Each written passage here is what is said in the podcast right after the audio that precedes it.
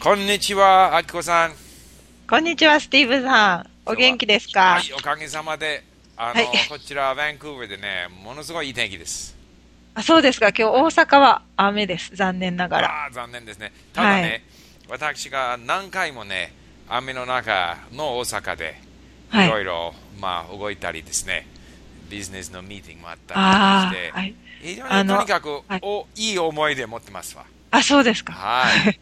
あの、私見たんですけど、スティーブさんの経歴を、あの、1973年に日本にいらしたんですか？いや、71年。あ違います71あ、年。71年か。ああ。私が生まれたのが73年なので、あ、ちょうど同じかなと思ったんです。なので71、わた、多分私の記憶にない日本をスティーブさんはご存知なのかなと。そうです。そうですはい。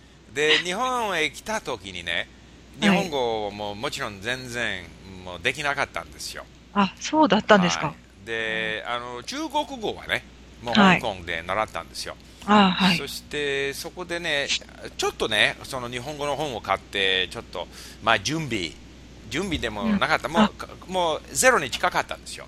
はいそれで、日本行ってもね、学校も行かなかったんですよ。うん。もう全部もう自分でね、はいえーいろんなものを聞いたり読んだりしてですね、まあ少しずつその日本語を使う自信がついてきて、もうそれも、うん。えー実際の、ね、商売の中でも使ったりなんかしたんですけども、今日はね、やはりはい。今度ね、このポッドキャストね、えうん。ー、あきこさんと、うはい。そのやりたいその、まあ、理由はね、えー、あきこさんはもう英語は非常にもう流暢ですし、今あの教えてますわね。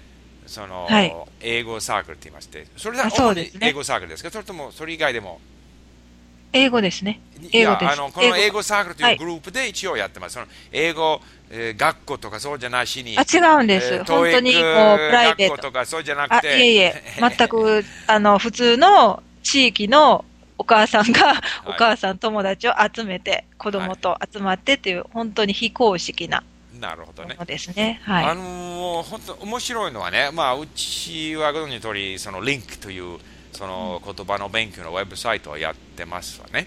そして、、はいろんな人にこう会いますときにね、カナダで、あるいはどんな国でもね、まあ、こういう行動やってますと、そのインターネットでね、えー楽しくいろんな人が言葉も勉強できますし、いろんな国の人がお互いに手伝ってですね、手伝いやってですね、やってると。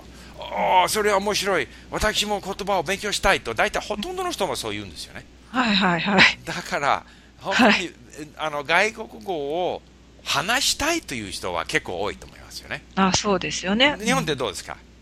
いや、みんなし話したいと思ってると思いますよ。はい。話したたい。だ、はいうん、話したい。はいそうですね。ただ、実、際にはね、じゃあカナダの場合は、じゃあどれほどの人が外国語をできるかというとね、うん非常に少ない。うーんでもカナ、でも自分の家の外一歩出たら、あれですよね、英語の世界ですよね。そはい。う。だからまあ、みんな英語でできますけどね、うんカナダは2カ国語でしょ？だけども、フフランス語。のできる人が非常に少ない。うんまあ、モントリオールは別。としてね、ああ、はいはいはいは、はいい。バンクーバーでは非常に少ない。はいはいはい。で、日本でも英語の他者の人もいるけれども、えーよくこの統計を見ると、毎年日本でなんか100万人に近いうん。数の人が、その TOEIC のテストあ、 TOEIC は、は受けい。るんでしょ、ねたくさん受けますね。ねえ。しかしうん。非常に、じ その実績があまり良くないという、ね、そうです。そうみたいですよ100万人にね。近い数ってすごいですようね、んうん、すごいですね。すごいです。だから、うんそれカナダも同じですよ。学校でですねすべてのいわゆる英語圏の人たちはがフランス語も,、もう勉強しますよね、10年ぐらいも。ただ、えーフランス語できる人がほとんどないんですよね。なぜでしょうか、ねえ。うん。やっぱり、が、本当に必要がないのかな？それとも、必要はないですよ。こちらでは、まあ言えば日本でも必要はないんですよ。そう、そうなんですよ。そうなんです。ね。日本でもね。うん。えー必要はない。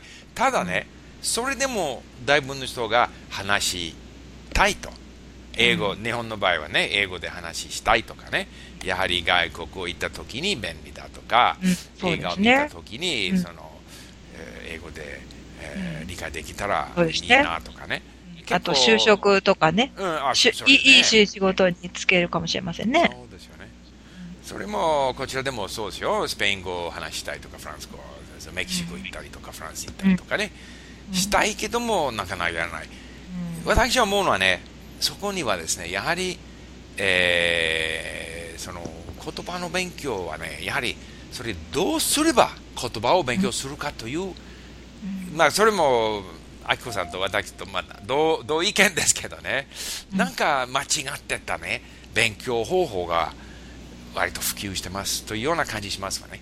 うん、ああ、そうですね。もう勉強のための勉強になってしまってる感じがしますね。すねテストの問題ばっかり解いたりとか、そうですよね。こう、細切れ、ブチブチ、ブチブチ切っていってるような感じがしますよねそ。うですよね。で、実際にはね、正はいしく。。あ、スティーブさんすいません。はい、ちょ、ちょっと、三、三分、一分、ちょっとだけいいですか？いいですよ、いいですよ。すいません、すいません。いえいえそうですね。あの、言葉の勉強というのはね、みんな、その学校の経験があってね、その、これが難しいと。うんそして不愉快な、その、なんですか、活動っていうんですか。なんかこの、そうですね。うん。ちょっと苦行、苦行みたいな、苦しい修行みたいな苦。しいんだと。で、実際にはね、そうじゃないんですよね。えー僕はその言葉の勉強で一番私いろいろ聞いた中でね、その一番簡単な説明はね、これはアメリカのサンディエゴ大学の、その、はいこれは女子のね、その校長先生の言いましたことなんですけれども、はい言葉の勉強はね、3つの要素がある。大事な。この3つだけなんですよ。まずまず第一は、それは勉強する人の態度。うん、はい。だから本当に勉強したいか、うん、ああ、はいはい、はいえー自信こ、この本当にやりたいか、できるだろうと思ってるか、思っていないかと。うんあ、あ、はいはいはい、そうですねそ。その辺、まあ、いもっとたくさんあるんですよ。で例えば、自分の文化を出て、とその隣のもう一つの別な文化に入ろうとするかしないか、うんいろいろあるんですよ。この態度がまず第一。うん、はい。第2位は時間。要は、そその、えーあの、適当な時間をね、その、言葉の勉強に、うんその、まあ、投資しないっていうか、うん、その、十分に時間を使わないとですね、時間を、はい。時間をね。だから、まあ、うちのリンクではね、最低1日1時間とかね、えーその、ね、2週間で流暢になるとか、いろいろ話はあるけども、そうじゃないんですよね。